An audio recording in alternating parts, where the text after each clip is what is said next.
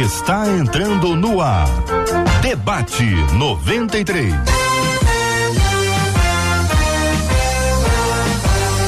Realização 93 FM. Um oferecimento Pleno News. Notícias de verdade.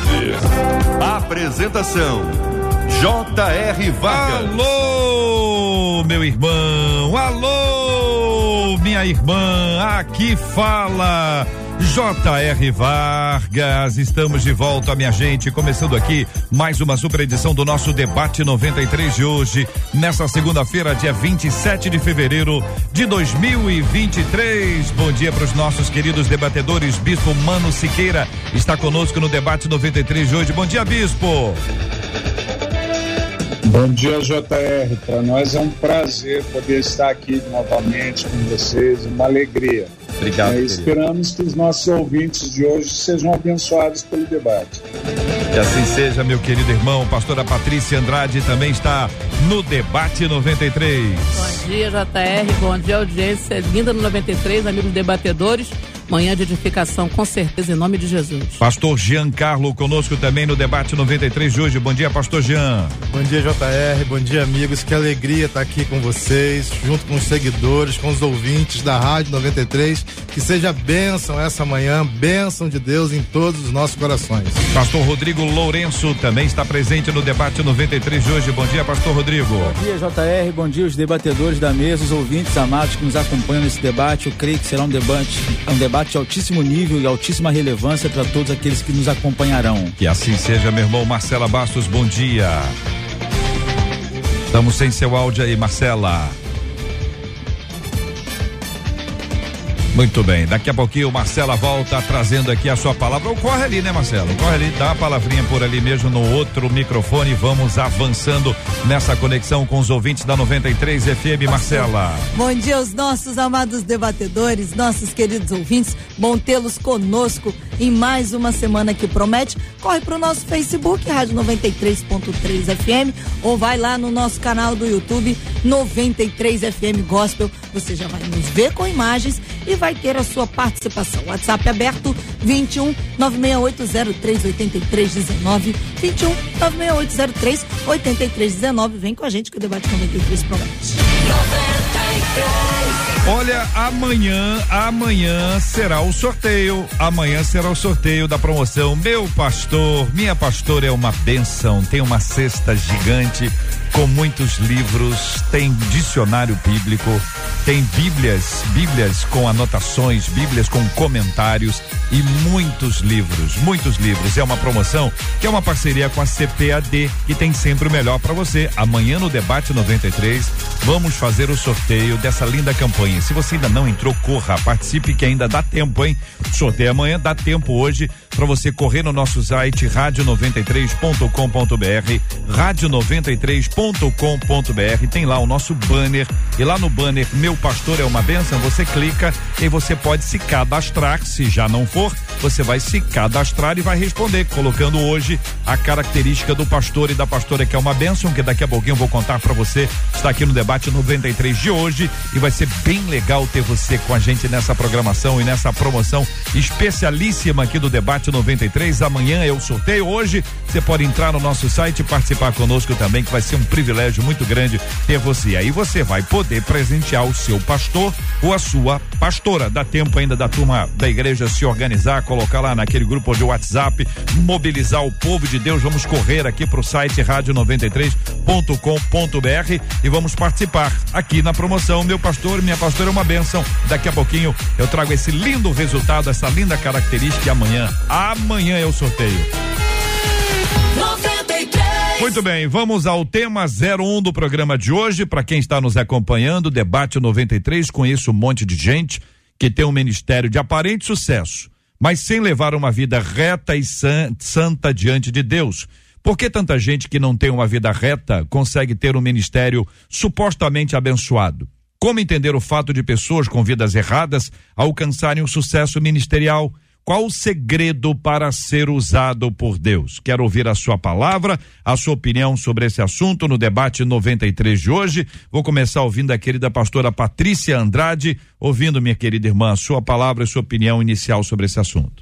É, esse assunto, quando eu vi o tema, eu falei, nossa, isso aí vai dar, o debate vai pegar fogo, né?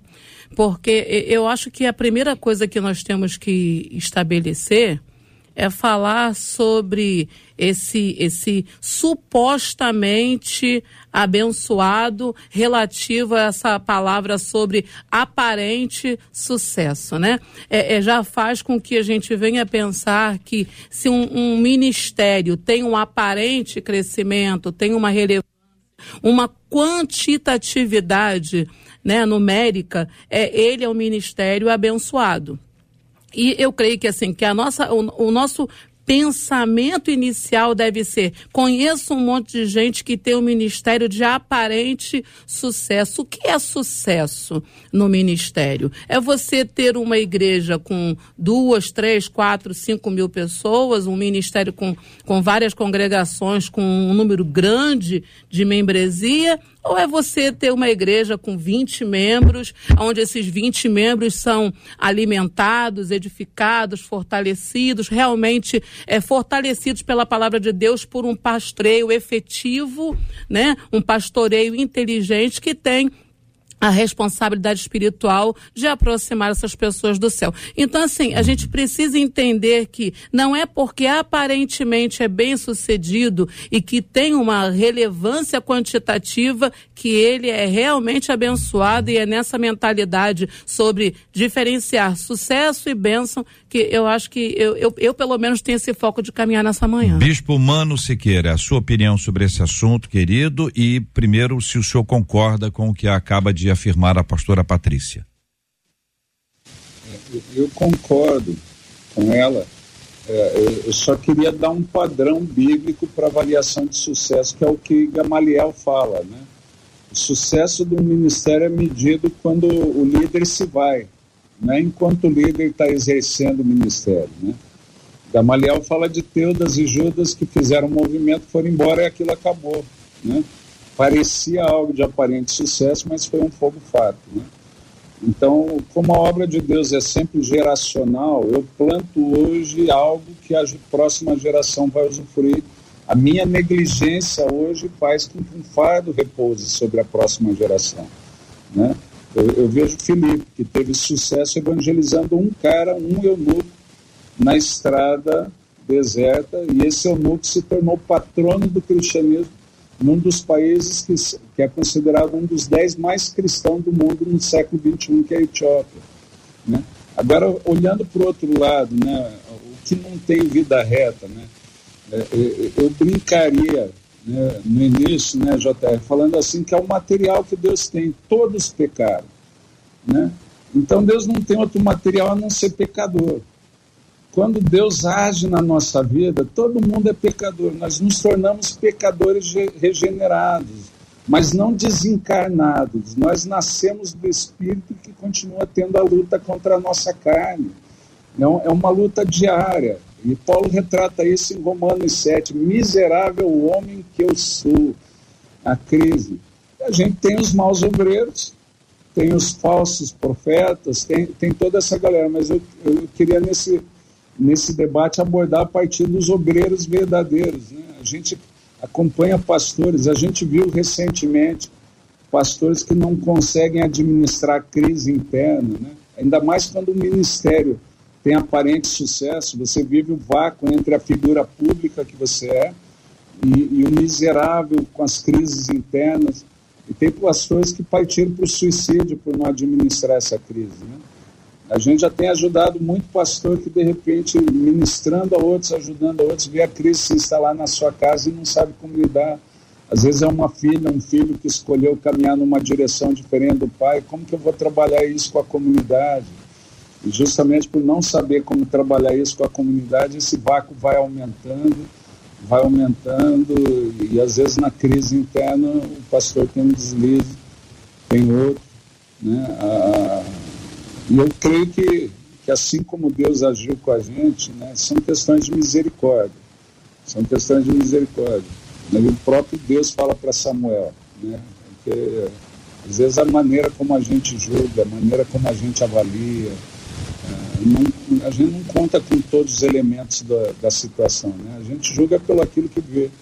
né? pelo aquilo que a gente acha. Então, às vezes, alguém que eu acho que não está numa vida reta está numa crise tremenda para manter-se fiel. Né? Para manter-se fiel. E, e, e, tem coisa que Deus surpreende. A música que estava tocando aqui antes do debate começar, né? do ladrão na cruz com Jesus, né?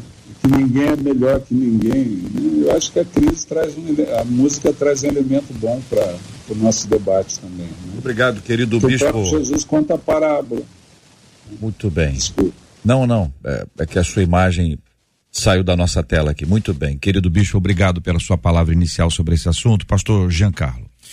JR, então, eu caminho também assim, como o bispo humano, por duas perspectivas que eu julgo bem interessantes. A primeira é lá o texto de Eclesiastes, né, que traz pra gente uma, uma ideia que o sol nasce para justos e injustos. Então, a, a Bíblia mesmo está revelando que vai ter gente que vai passar pela vida e vai ter sucessos. É, também compartilho da ideia da pastora Patrícia que a gente deveria é, pensar as ideias de sucesso, o tema do sucesso, que a gente acredita como sucesso é só acumular dinheiro, é só ter títulos, sucesso é só mesmo a gente conquistar coisas no plano material, no campo aqui das conquistas do mundo, da sociedade.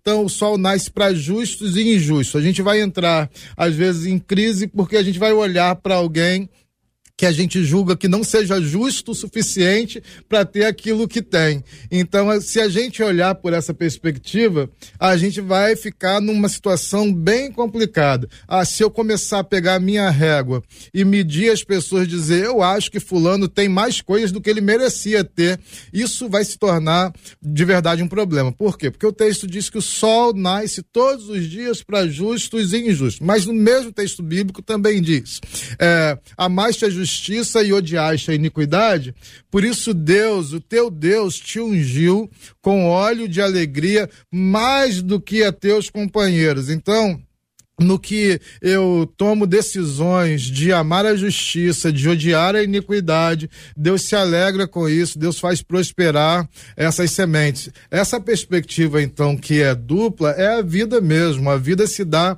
dessa maneira. Eu deveria, de, diante desse panorama bíblico, que é o primeiro, repito, que o sol nasce para justos e injustos. O segundo, que a Bíblia me orienta e me estimula e me incentiva a amar a justiça justiça e odiar a iniquidade, eu deveria ter prazer na minha jornada construindo as minhas ideias de sucesso. Isso serve, serve muito para o profissional liberal, serve para o empreendedor, serve para a dona de casa, serve para o chefe de família, porque é uma perspectiva de vida, de gente, de humanidade, onde a gente olha para a vida e fala: eu estou disponível para lutar as minhas lutas, para enfrentar as minhas batalhas, como o bispo humano trouxe trouxe aqui para nós. Eu vou buscar prosseguir para o alvo, eu vou tomar de decisões pela retidão, pela por su submeter e viver a vontade de Deus, sabendo que no caminho todos nós temos os nossos desafios, mas eu tô aqui focado em Jesus.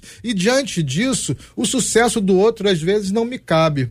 Aquilo que é sucesso para um, que é ah, ficar milionário, seja lá o que for, talvez não seja o tipo de sucesso que eu queira, que eu, a, que eu esteja buscando. Cada um vai buscar o seu sucesso a partir da sua vida, das suas lutas. O que eu posso afirmar, se você me permite aqui já. JR, como palavra de esperança e motivação, é que Deus tem sucesso para todo mundo. Você só precisa estar sensível para saber qual que é o sucesso que Deus tem para você, para sua casa, para sua família. Tem sucesso para sua vida hoje, onde você está, do ponto onde você está. Ninguém está começando no mesmo ponto, ninguém está partindo do mesmo lugar. Talvez você esteja acha que este, ache que esteja partindo de um ponto lá atrás, mas é onde você está. Então começa aí. Talvez você tenha caído, derrapado. Você diz não tem mais tempo para mim. Tem sim. Palavra de esperança, motivação motivação, de fôlego de vida para você nessa manhã. Começa hoje, começa agora, porque Deus tem sucesso liberado para todo mundo, todo mundo mesmo. Hum. Pastor Rodrigo, e aí a sua palavra inicial sobre esse assunto, querido?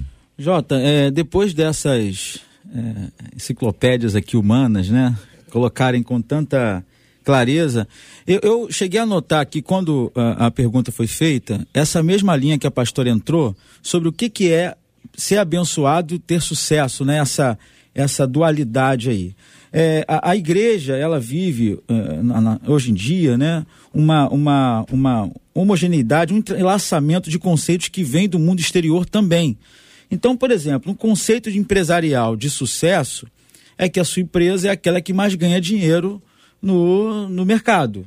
Né? É, existe uma máxima, por exemplo, no meio empresarial, que aquele que não é visto nunca será lembrado. Aí você trans, transfere isso, às vezes, para dentro da igreja para dizer que sucesso é ter uma igreja lotada de pessoas.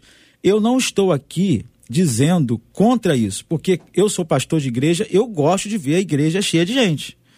É, as pessoas que dizem que isso é uma, uma inverdade, eu, eu não, não creio nisso. Eu creio que a quantidade ela é interessante, ela, ela, ela, é, ela é algo que nos satisfaz, que nos alegra. Entretanto, o que, que é ter sucesso dentro de uma visão, de uma cosmovisão bíblica? Ter sucesso é fazer o que Paulo fez: combati o bom combate, acabei a carreira e guardei a fé. Ter sucesso é terminar bem uma trajetória. Não importa como você começou, importante é você terminar. Ter sucesso, efetivamente, no parâmetro de Deus, é ser chamado de servo bom e fiel. Porque eu posso ser um ótimo influencer na, nas, nas mídias sociais, eu posso ter um canal com não sei quantos milhões de seguidores e ser um cara que não ora, que não lê Bíblia, que não jejua. Que sucesso é esse? Porque quando Deus me olha do céu, Deus não olha é, é, o influencer, Deus não olha o pastor, Deus não olha a, a cantora, Deus não olha o missionário, Deus olha o servo é servo, é o servo bom e fiel, está seguindo a palavra de Deus. Então eu vou, eu vou caminhar nessa linha, nessa uhum. manhã, nesse no nosso debate, porque tem muita gente confundindo sucesso com coisa que não tem nada a ver com a, com a Bíblia, com o que a Bíblia nos diz como parâmetro. Muito bem. Ouvindo os nossos queridos e amados debatedores, cada um na sua palavra inicial sobre esse assunto, a gente chega a pensar em alguns pontos aqui para que vocês nos ajudem. Primeiro, uma aparente espiritualidade.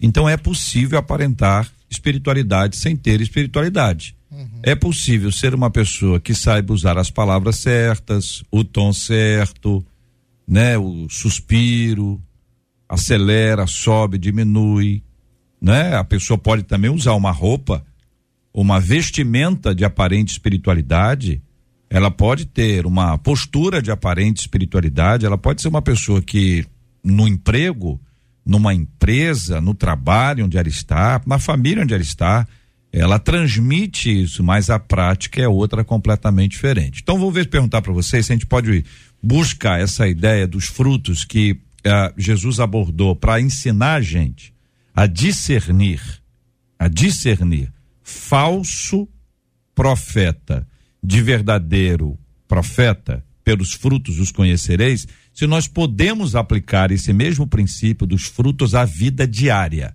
Então, estamos numa atividade, estamos no trabalho, estamos na família, temos os nossos amigos e é possível que tenha alguém com uma aparente espiritualidade.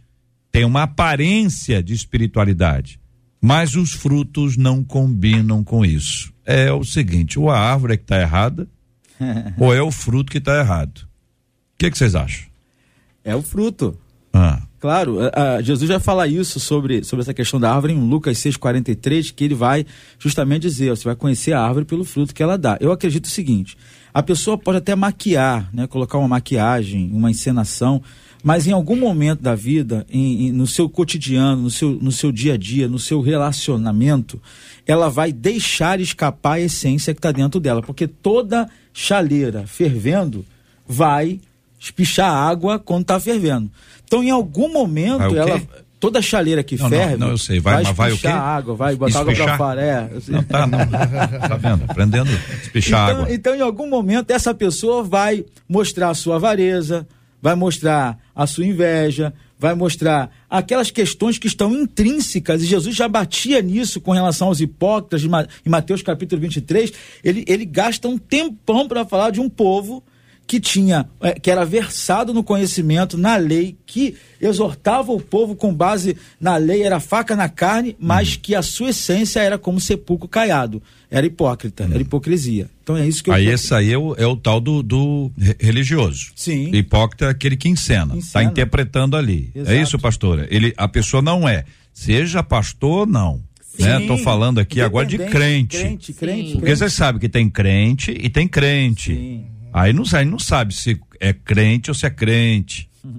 Não é, pastor? E, e a questão é quando a gente fala isso, é que a gente não pode negar que existe né, a, a, a, manipulação espiritual. É? Pessoas que aparentam uma espiritualidade. Gente, vou falar a verdade, né? Real é essa. Existe gente que vai ter um discurso muito bonitinho, uma oratória espetacular, que vai ter um determinado conhecimento bíblico, que vai usar para alcançar os seus objetivos, o seu interesse, mas que, na verdade, na verdade, nunca teve é, é, desejo de se aprofundar nisso para ter a sua vida transformada e ser instrumento para a transformação da vida de alguém. Então, quando a gente entende que isso acontece, que isso é real, né, a gente começa a, a procurar em quem você se relaciona, não apenas em quem, você, em quem te lidera, porque é óbvio que você tem que procurar na sua liderança os frutos do Espírito, uma vida frutífera, porque ele é um reflexo de Jesus para você, é seu líder, né? Então, sede meus imitadores como eu sou de Cristo. Então, o seu líder, ele é imitador de Cristo e você vai buscar nele reflexos de Cristo para você imitar, sendo que sempre o seu padrão, acima de tudo, é o padrão bíblico, ainda que o seu líder não seja bíblico, seja você o bíblico dessa história, né? Mas é óbvio que a gente tem que procurar no no- em todos os nossos âmbitos de relacionamento pessoas que têm frutos e frutos dignos de arrependimento e frutos dignos de justiça, porque senão a gente vai se embaraçar com as coisas desse mundo e aí essa é, sem levar uma vida reta e santa vai ser a nossa realidade. Pastor Mano falou muito bem. Deus não tem outro material para tratar né? Porque o único material disponível são pessoas que foram geradas no pecado. Nós fomos gerados em pecado. Porém, o sangue de Jesus nos purifica de todo pecado e essa purificação, é com essa purificação, é com Jesus na nossa vida que nós contamos para levar uma vida reta e santa diante de Deus, mediante a palavra de Deus, mediante o Espírito Santo que nos capacita. Agora, sem querer perder o foco, uma coisa que o pastor, é, é, pastor Jean falou, é extraordinária, é sobre a trajetória de cada um, né, o nível de sucesso que cada um pode alcançar. E aí a gente fala até, trazendo para o espiritual, né, o nível de frutificação que você pode alcançar. Outro dia eu ta- eu estava voltando de um, lugar, estava esperando um blablacar na, na beira da pista, e eu comecei a olhar os carros passando, vários carros diferentes. Eu não sabia para onde eles estavam indo, porque a estrada vai dar em vários lugares. Mas o sucesso de cada um que estava na estrada era chegar no lugar que estava marcado para chegar. Então, o importante na nossa caminhada, na nossa jornada com Cristo, para nós sermos bem-sucedidos, é chegarmos aonde Deus tem o propósito É de nos fazer chegar da melhor maneira possível, o mais centrado na vontade de Deus possível, para que de verdade a gente possa ser alguém abençoado. Ô, JR, essa questão que você traz aqui agora, é, para mim, ela é o tema central do, do Evangelho de Jesus. Então, é, é o tema do Novo Testamento, né? O Antigo Testamento vai trazer para nós, então, uma perspectiva de mediação dos sacerdotes, das pessoas que conduzem e lideram o outro à adoração, a um relacionamento genuíno com Deus e tudo mais. Ah, mas quando Jesus a, a partir da vida e da morte de Jesus, o véu do templo se rasga de alto a baixo, a gente tem essa temática que você acabou de trazer, ah, da espiritualidade, da aparente espiritualidade, porque agora não tem mais a régua de alguém, não tem a régua de um sacerdote, não tem outra pessoa para poder medir a sua espiritualidade. É impossível. A gente não tem, ainda não inventaram, talvez o, o bispo humano invente pra gente aí, fica a dica, ah, um espiritualômetro, não sei como é que a gente chamaria essa ferramenta, uma ferramenta de medir a espiritualidade do outro. Não tem. Então, só tem um jeito aqui. Ou você tem uma vida com Jesus a partir de você mesmo, de quem você é, das suas lutas, das suas crises, dos seus fracassos, das suas dores, seja lá quem você é, mas você está ali inteiro em Jesus, dizendo: Jesus, vem me transformar todo dia, Jesus muda meu ser, Jesus me arrebata de mim mesmo, me tira desse lugar e me leva para os pés da cruz, para ali onde você está, o Senhor está, porque é lá que eu quero viver e eu vou me tornar uma pessoa de verdade em Jesus, porque fora de Jesus todo mundo é fake, todo mundo é falso, todo mundo é genérico, só tem autenticidade, só tem verdade em Jesus. Jesus que traz a gente para o padrão original, para o padrão que a gente foi criado. Então, esse é o tema do Novo Testamento. Como é que a gente mede isso? A gente mede se olhando no espelho, dizendo: Ah, eu estou lutando, mas eu sei que a tua graça me basta. Então eu estou lutando, mas eu sei que o teu poder se aperfeiçoa nas minhas fraquezas. Eu sei que eu estou lutando e me arrependendo todo dia, mas eu sei que é o Espírito que está em mim que intercede por mim com gemidos inexprimíveis. E isso tira, desloca a gente desse lugar, porque é muito perigoso, já me permita aqui destacar, é muito perigoso perigosa essa ideia quando a gente olha para a espiritualidade de quem está do nosso lado. E a gente arremete a julgar a espiritualidade, porque o que o Mano falou aqui é isso.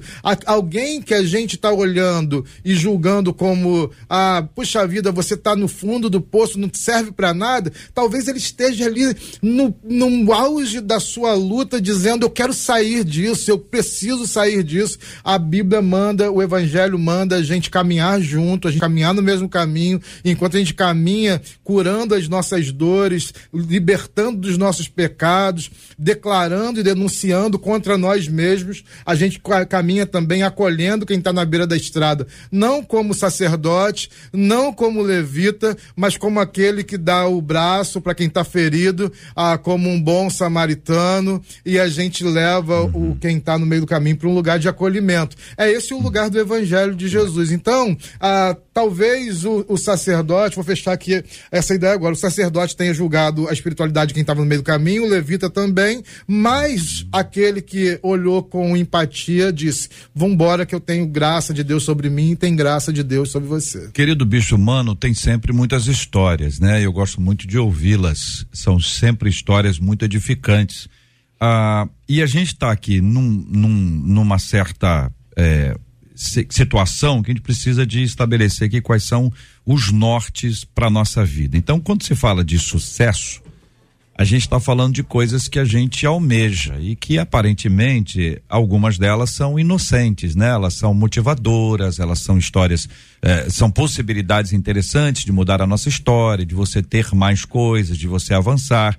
Tem coisas que são ótimas, mas existe um equilíbrio, talvez uma dosezinha, porque quando o Evangelho de Jesus fala de vida bem sucedida ou de felicidade, ele apresenta um norte que não é o habitual, né? Não é habitual. A gente tem coisas na Bíblia que vai dizer assim, olha, isso aí não é exatamente aquilo que eu esperava ouvir, né? Uma pessoa de sucesso, uma pessoa que está indo bem, um bem-aventurado, ele tem isso, tem aquilo por causa disso, daquilo outro. O, o, o bispo, a dúvida é a seguinte, irmão, até que ponto a gente vai buscar o sucesso na vida e vai ter uma vida centrada em nós mesmos? E até quando a gente consegue estabelecer isso como uma coisa saudável ou tornar isso uma doença na nossa vida e nos tornarmos egocêntricos e nada cristocêntricos? Como ajustar essas medidas, querido bispo Mano? É, eu creio que é, que é sempre a questão do prosseguir em direção ao alvo, mas a gente sempre vai ter a crise.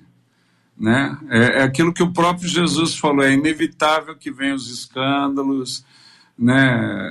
É, é, o tipo de algumas coisas a gente sempre vai ter entre vós, mas o que, que eu vejo, né, JR?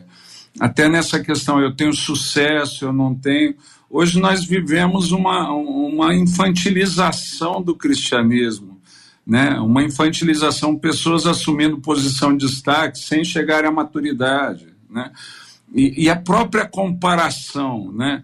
de, de quem, quem tem sucesso. O, pastor Jean já falou, né? Paulo exortava, examine a si mesmo, cada um examine a si mesmo. Jesus falava, não julgueis. Mas a criança faz isso, né? A criança fica avaliando o outro como elemento de julgamento e não de, de inspiração, né? O maduro procura referenciais para crescer, para avançar, né? O imaturo procura referenciais para se comparar e às vezes diminuir os referenciais para que ele pareça maior. Né? E, e, e, se me permite, até fora disso que você propôs, mas anteriormente, né, um, um, elemento, uma coisa é o fruto da vida, né, que faz com que eu identifique a árvore se é bom ou mau obreiro. Outra coisa é o fruto do evangelho, da palavra que não volta vazia. Né? E, e nos ministérios grandes, a, a pessoa que está lá, às vezes, é quem menos serve de referência para o irmãozinho da igreja. Às vezes, quem serve de referência é aquela senhora de coque que acompanha ele, que pôs debaixo do braço, vai visitar, está do lado dele na crise. Essa que serve de inspiração. Né? De repente, é, é, é visto alguns frutos da vida de quem está à frente e, e choca choca, mas ele, é, hoje, às vezes, do, a maneira como a gente exerce o ministério, né? A, a gente deixou de ser referencial para muita gente. Agora, se você gosta da historinha, posso contar uma? Né? Eu, eu, eu, ia falar antes, até na palavra inicial, acabei, eu falei, a Bíblia fala, 1 Samuel 15, que um espírito maligno da parte de Deus. Eu falo, se Deus usou até o demônio, pode usar um sem vergonha também, cara. Não tem problema, não. Né?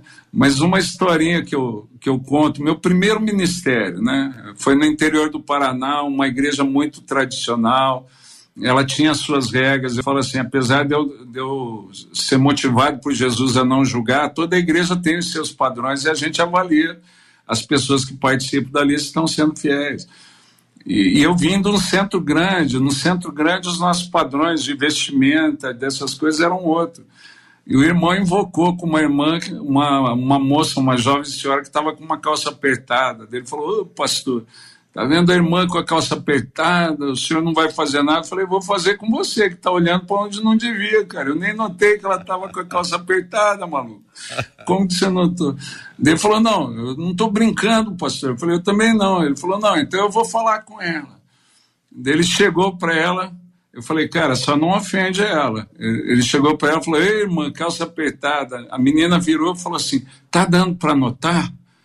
Ele falou: sabe o que, que é? A situação lá em casa não está fácil. A situação lá em casa está difícil. Eu engordei. E da hora que eu fui vestir a roupa, eu, eu vi que estava apertado, mas eu não estou com dinheiro para comprar roupa nova. Daí eu pensei: será que eu vou na igreja assim? Será que eu fico em casa? E eu, eu resolvi vir porque eu estou precisando uma palavra, mas se estiver escandalizando, eu vou embora. Falou: não, irmã, o que, que é isso?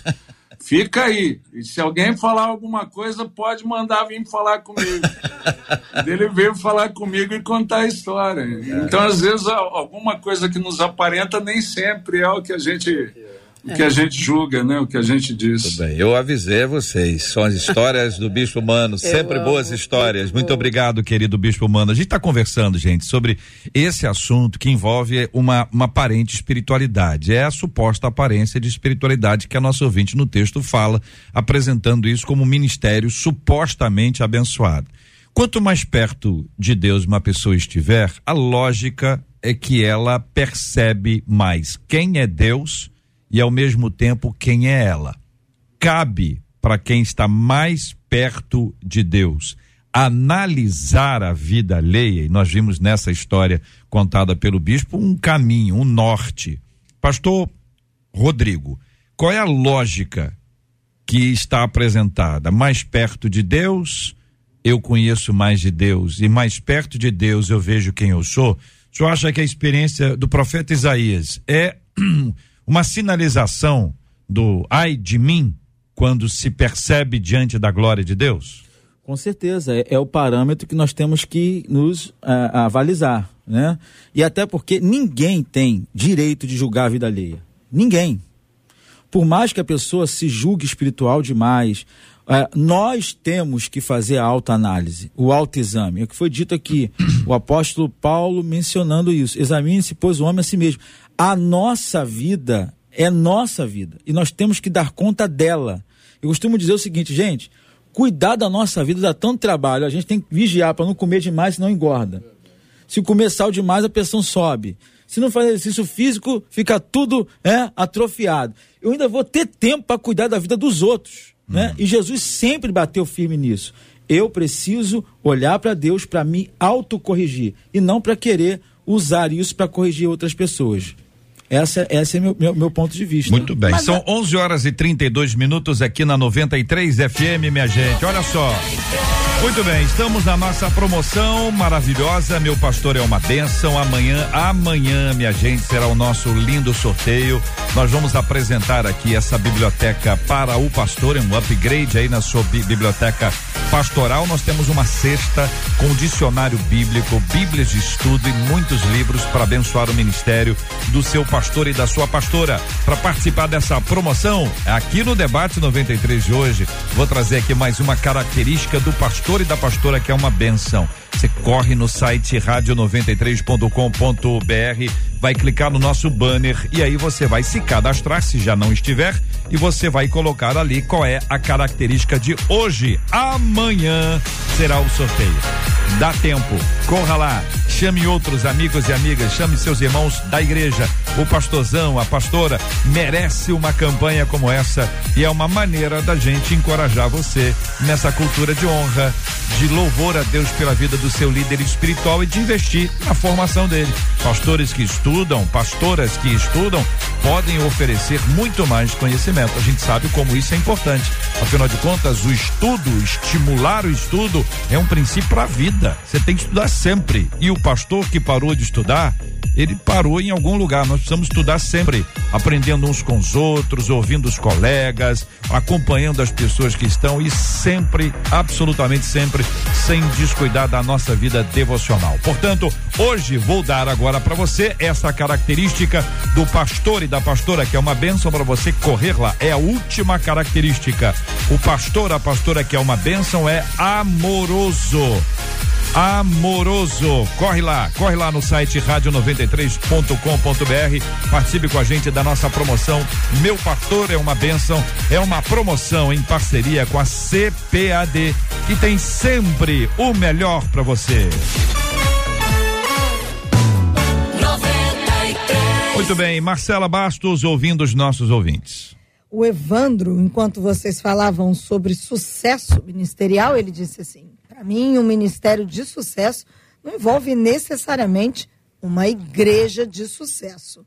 A Bernadette disse assim: o maior de todos não buscava sucesso, e sim a vontade de Deus. E é Jesus que me mostra o caminho, disse ela ali no YouTube. A Elisandra disse assim: Bom, eu costumo dizer que, na minha opinião, tem gente que é usado por misericórdia e outros são usados por autoridade. E aí ela segue no zap. Misericórdia, porque não tem ninguém melhor para ser usado. Autoridade, segundo ela, quando tem uma vida no altar e em santidade. Já o Adrielson disse assim: quando eu me deparo com questões assim, eu me lembro que a Bíblia diz que nem todos que dizem Senhor, Senhor entrarão no reino. Acho que o que a gente precisa é manter os nossos olhos no alvo, que é Cristo, e nos mantermos firmes em todo o tempo, disse o Adrielson. Muito bem, quero agradecer a Marcela e aos nossos ouvintes pela, pela maneira tão abençoada de compartilhar suas ideias, que os de, debatedores às vezes concordam, às vezes discordam, ficam sempre à vontade. Pastora Patrícia. Jota, então, eu, uma coisa que o pastor Rodrigo falou uhum. é sobre nós termos Jesus, e a própria ouvinte falou também agora, né, sobre nós termos Jesus como nosso parâmetro e etc. Mas a verdade, uhum. a realidade, né, é que a nossa humanidade tem voz. O nosso eu tem voz, né? Então, é, é da mesma forma que, como o Bispo Mono falou, que o irmão reparou na calça apertada da irmã e até ia repreendê-la, mas quando ouviu o contexto, ele se conteve, né, e tornou-se o primeiro defensor da situação da irmã. A gente tem que lembrar também que no Salmo 73, o salmista ficou profundamente incomodado ao ver que os ímpios prosperavam, ao ver que os ímpios não tinham que passar por lutas e dificuldades. Então a verdade é que muitas vezes o, o, o que está o que tá, é, é, falando alto é você olhar para o outro e ver no outro um resultado que você queria ter aparentemente, né? Você está olhando para a aparência, você está vendo o resultado aparente, você fala, nossa, eu queria aquele resultado.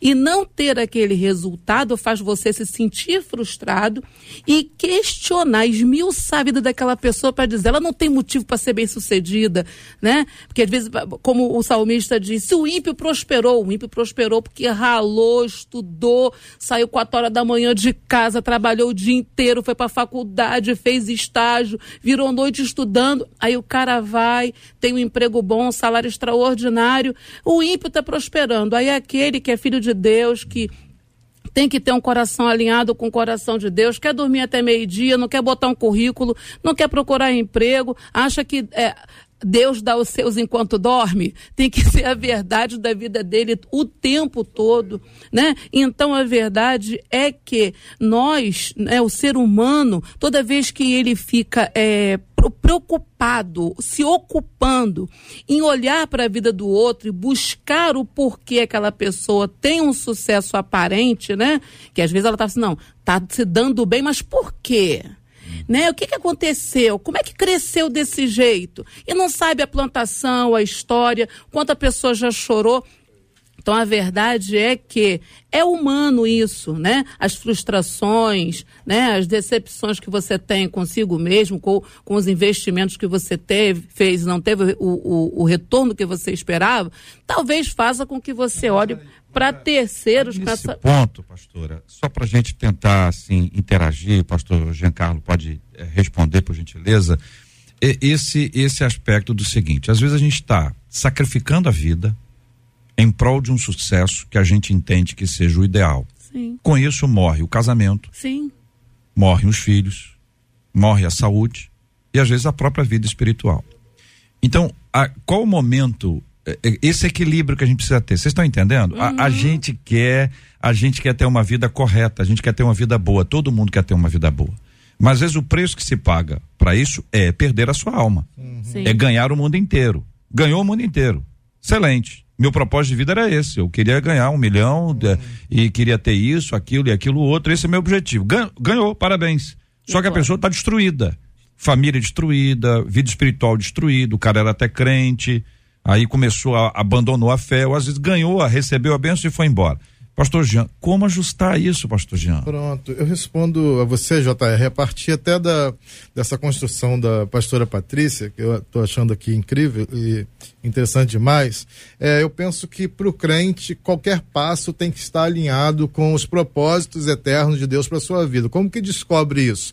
Com vida piedosa, com vida devocional, com oração, é, com profundidade espiritual e ainda e ainda não garante, eu não estou dando fórmula aqui, ainda não garante que ele vai que ele não vai passar por provações, por privações, por tribulações e por insucessos em qualquer uma dessas áreas. É, e quando a pastora estava falando aqui, me veio à memória, ah, como uma fotografia, o texto de Gênesis, quando ah, Deus dá um sonho a José. E aí uh, Deus diz uh, a José o que ia acontecer, ele vai e fala para os seus irmãos. Ele diz assim: olha, é, então eu vou ser alçado sobre vocês. A resposta deles, é, que, que me parece confusa, porque ele estava falando com a família dele de um sucesso que ele vai ter e que Deus disse para ele que ele teria aquele sucesso. A resposta deles foi: Mas você está dizendo que vai governar sobre nós? Ah, e a gente já sabe ah, o final dessa história, sim, é, porque Deus determinou que ele governaria sobre os irmãos. Eles tiveram inveja de José. José passa por todas as provas, por todas as lutas, até alcançar aquele sucesso. E aí, quando é de Deus, JR, ele, mesmo tendo passado por todos aqueles pequenos, fra pequenos fracassos, porque quem é que vai dizer que tem sucesso num prisioneiro? Quem é que vai dizer que tem sucesso para alguém que está jogado na caverna? Quem é que tem, vai dizer que tem sucesso para quem foi escravizado? Não me parece uma trajetória de sucesso. Mas quando sai do outro lado, o que acontece com José? José é alçado, é, é, é tido como governador e ele tem a sua família ali inteira e restaurada. É o que o pastor Rodrigo disse aqui. Na trajetória do sucesso, a gente primeiro precisa começar com uma palavra de Deus, com uma direção de Deus, com a vontade de Deus, entender que na caminhada a gente tem desafios, mas o importante é como você termina. Lá do outro lado, quando você sair, você vai olhar para trás, vai ver as lutas, vai ver as dores, vai ver ah, os motivos de tristeza no coração, mas você vai ter paz porque você entendeu que você está no lugar que Deus te chamou para estar. Tá. Entrando nessa mesma linha do pastor Jean, o, o, quando você olha, eu preguei sobre a história de José ontem na igreja. Quando você lê a história de José toda, existe uma frase que acompanha: O Senhor era com ele. É isso. Saul, quando ele desobedece a Deus, faz tudo o contrário, o espírito se retira dele. Quando os filisteus vão tentar pelejar contra ele, ele invoca o Espírito Santo não vem nada. Deus não fala com ele por sonho, por visão, por profeta, por nada. Por quê? O espírito tinha se ausentado. Gente, você falou num ponto muito interessante. Nossos nossos crentes, os crentes hoje em dia, se você fizer um censo, analisa qual é o tempo de oração que eles tiram é por dia. Qual é o tempo de oração que muitos ministros do evangelho que estão ministrando no altar tiram por dia? É porque isso acaba ficando no automático. O dom que a gente recebeu arranca os aplausos. Mas só a unção que despedaça o jugo. É e é o que Isaías disse. Para ter unção, não é a unção não é alcançada por meio do dom. O dom ele complementa, mas a unção vem de Deus através de uma busca. Então, nós vivemos hoje um tempo de uma geração de olhos secos, gente pessoas não estão mais entendendo que a oração é uma prioridade, porque vida com Deus é o que, é que garante, é o que dá o discernimento. É eu me lembro quando estava fazendo seminário, meu filho era pequeno, Davi.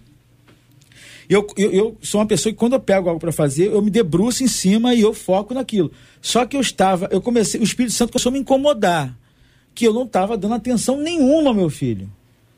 E aí eu senti um incômodo durante um tempo, eu fui lá e tranquei um seminário por um tempo. Vim terminar depois, meu filho já grande. Porque na minha visão, não é a minha visão humana, mas o Espírito Santo me incomodou que o mais importante era a minha casa. E é o que o JR falou. Às vezes você coloca no seu lugar, no lugar de Deus, coisas, ambições que vão fazer com que você deixe um rastro destruidor pelo caminho que você está passando. É diferente de preguiça. Sim. É, a preguiça é terrível. Preguiça é uma doença. Preguiça precisa de oração, muita oração. É bom orar andando, é. quem tem pre, preguiça. Para poder já dar uma agilizada no esqueletinho, né? o, o, querido bispo mano, eu vou, eu vou, vou ler um texto aqui que o senhor conhece muito bem, a parábola do fariseu e do publicano. Vou ler só o começo, vou pular o meio e vou ler o final. E o senhor nos conta a história. Propôs também esta parábola a alguns que confiavam em si mesmos por se considerarem justos e desprezavam os outros. Dois homens subiram ao templo com o propósito de orar. Um, um fariseu. Todo mundo sabe que o fariseu era um bom religioso, né? E o outro era um publicano. A maioria deles coletor de impostos, gente que estava acostumada ali a extorquir o pessoal, uma galera que não era bem bem recebida, né? Final do texto. Digo-vos que este desceu justificado para a sua casa e não aquele não vou contar quem é, tá, bispo? Fica com o senhor. Porque todo o que se exalta será humilhado, mas o que se humilha será exaltado. É, é isso aí, né, JR? Eu sempre falo que a gente gosta de estabelecer caixinhas, né? Nós gostamos de sistematizar vi a vida, esse esquema, e Deus não respeita as nossas caixinhas, né?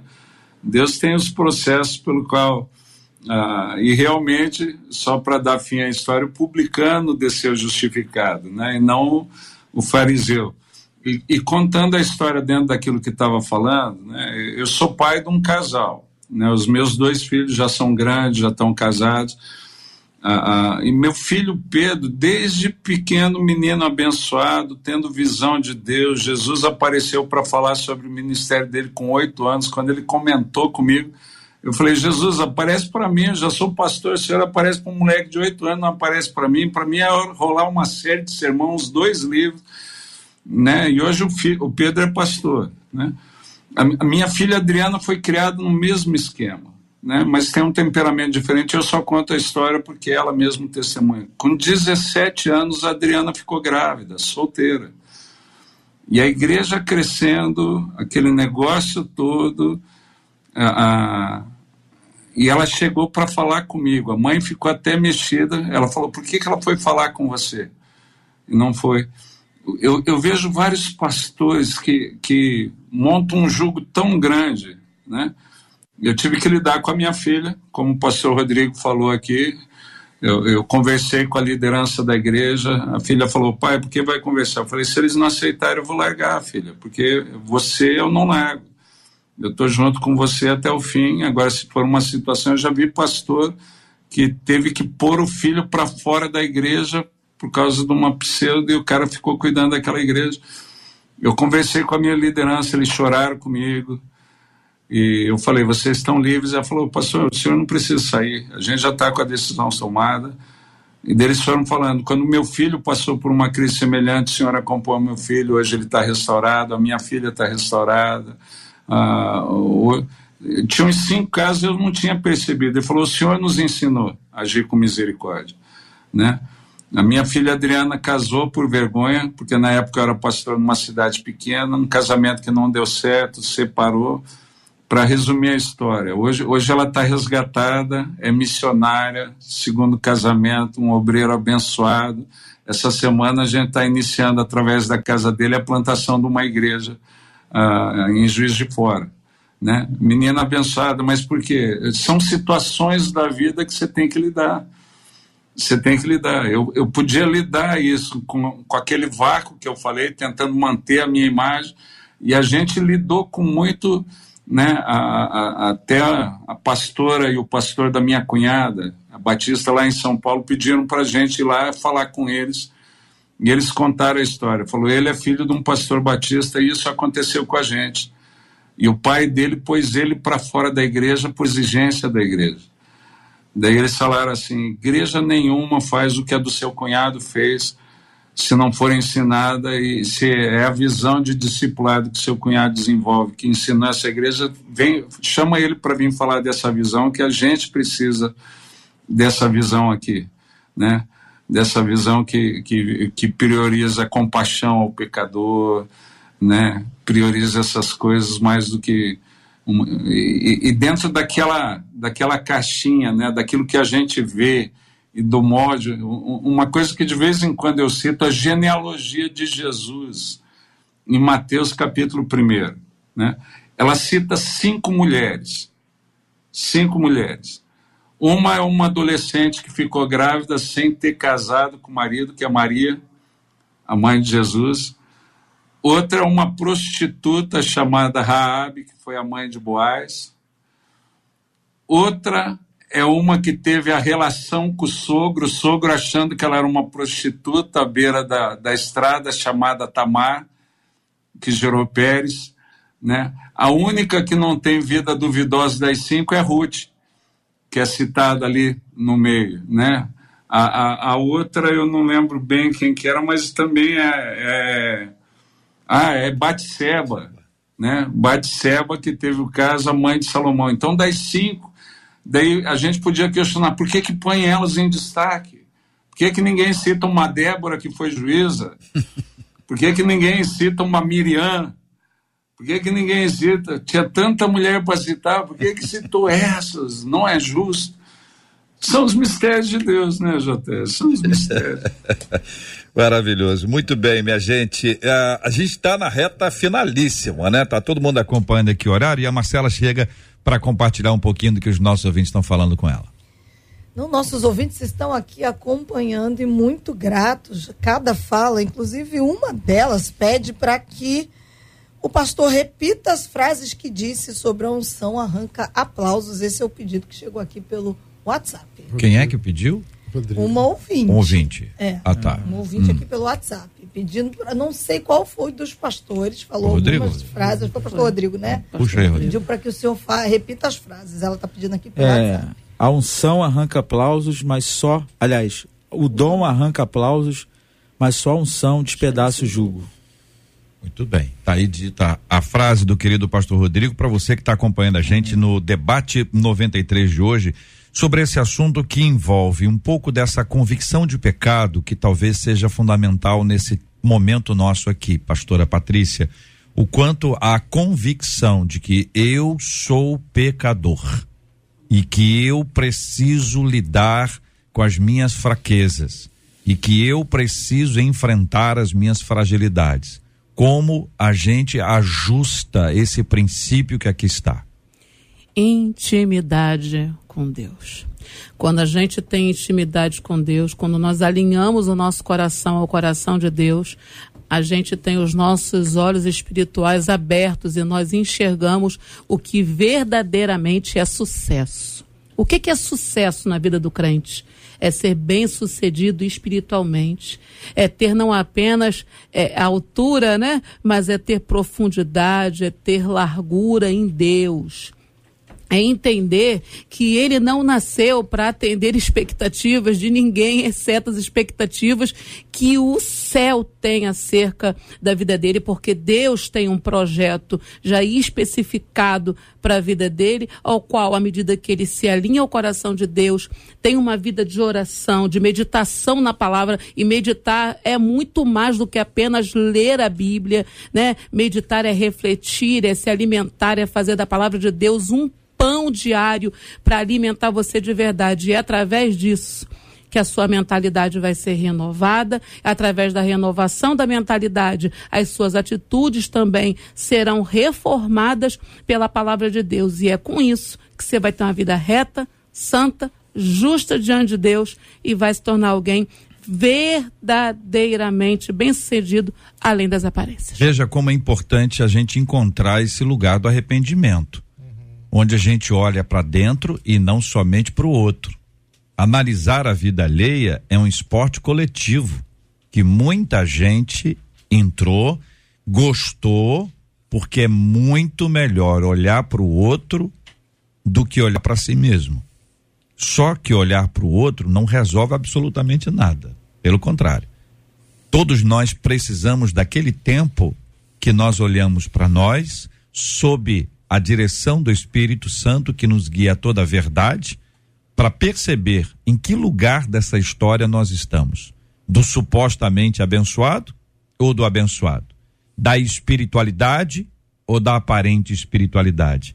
Que Deus nos dê a graça e a bênção de chegar nesse lugar saudável em nome de Jesus.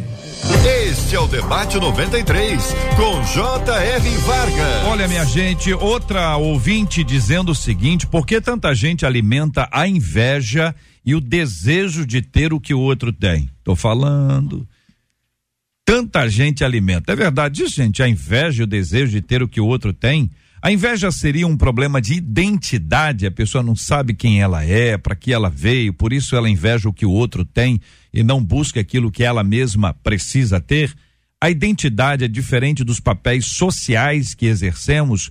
O que fazer quando são as pessoas que amamos as que mais se incomodam com quem somos e o que fazemos? O certo então é sonhar e conquistar no silêncio?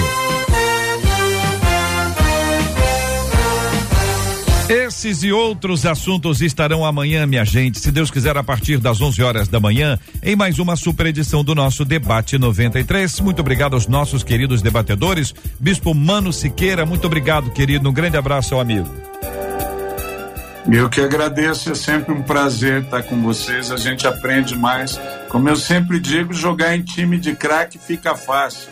Né? Até um cabeça de braga que nem a gente tem beira nesse pela aqui. É um prazer. Deus. Prazer estar com vocês. Obrigado. Que Deus abençoe a vida de vocês e dos ouvintes. Obrigado, meu querido. Muito obrigado. Pastora Patrícia Andrade, obrigado. Deus abençoe. É uma alegria poder estar aqui. Bispo Mano tá... Bispo Mano é um doce de pessoa, É, gente. É um bispo, bispo Mano à distância. Né? É uma alegria poder estar aqui, mais uma oportunidade. Eu creio, em nome de Jesus, que foi uma manhã muito edificante. Um beijo grande para meus seguidores. né? O pessoal tá lá no Instagram sempre cooperando com a gente, nos ajudando a evangelizar. E é você, querido ouvinte, que ficou conosco até agora. Espero que você tenha sido abençoado. Deus te abençoe. Pastor Giancarlo, obrigado, querido. Deus obrigado, abençoe. Obrigado, JR. Obrigado, Marcelo, todo o time aqui do Debate 93, debatedores. Que alegria estar com vocês aqui. Jota, deixa uhum. eu fazer aqui um pedido a todos os ouvintes e seguidores da 93 para poder seguir lá no YouTube, arroba PR Giancarlo. estou com um projeto de oração diária, todos os dias orando. Quero convidar vocês para seguirem lá Aí a gente vai ser abençoado junto em nome de Jesus. Arroba PR Giancarlo, tanto no Instagram quanto no YouTube. Pastor Rodrigo Lourenço, obrigado, querido. Um abraço, Eu Deus abençoe. É sempre muito bom estar aqui nessa mesa, né? E, e ouvir o Bispo Manga aí com as histórias, o Bispo Mano, aliás, com as histórias, enfim. Quero mandar um beijo especial aí a todos os ouvintes da nossa igreja lá no Vaz Lobo. Deus abençoe aquele povo maravilhoso. Minha esposa que está mandando um zap aqui assistindo, Valéria, um beijo. O Davi também. Todos aqueles que me pedem alô, mas não dá tempo de mandar. Um forte abraço a todos e até a próxima, se Deus quiser. Muito bem, minha gente. Então amanhã, amanhã pastor é uma bênção. Amanhã vamos apresentar o resultado dessa promoção que rolou esse mês inteiro. Mas amanhã, além da promoção Meu Pastor é uma bênção, com aquela cesta de livros maravilhosa para dar um upgrade na biblioteca pastoral, você pode participar ainda hoje, correndo lá no site rádio93.com.br. Mas amanhã também nós teremos aqui o resultado. Promoção Bibi 93 é a nossa palavra-chave que tá dando um carro zero.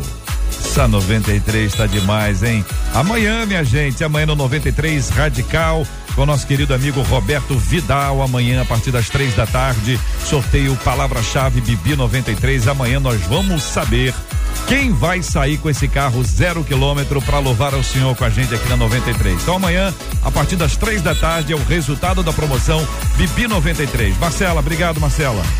Encerro por aqui só com as palavras da André Queiroz dizendo foram palavras abençoadoras, que tempo edificante, Magnólia dizendo instrução do alto vindo do Pai. Graças a Deus. Obrigado, Marcela, Luciana, Adriele, JP, Luiz Augusto, todo mundo ligado no debate. Vamos orar juntos, Pastor Rodrigo, orando conosco, apresentando esse tema diante de Deus em oração, orando também pela cura dos enfermos, consolo aos corações enlutados, orando juntos uns pelos outros, lembrando também do debate de amanhã buscando a direção e a bênção do Senhor em nome de Jesus.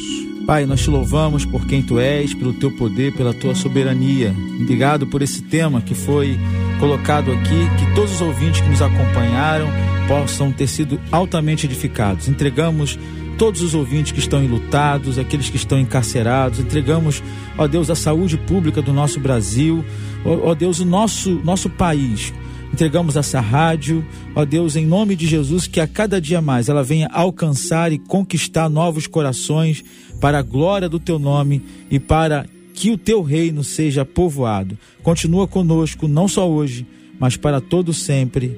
Amém. Que Deus te.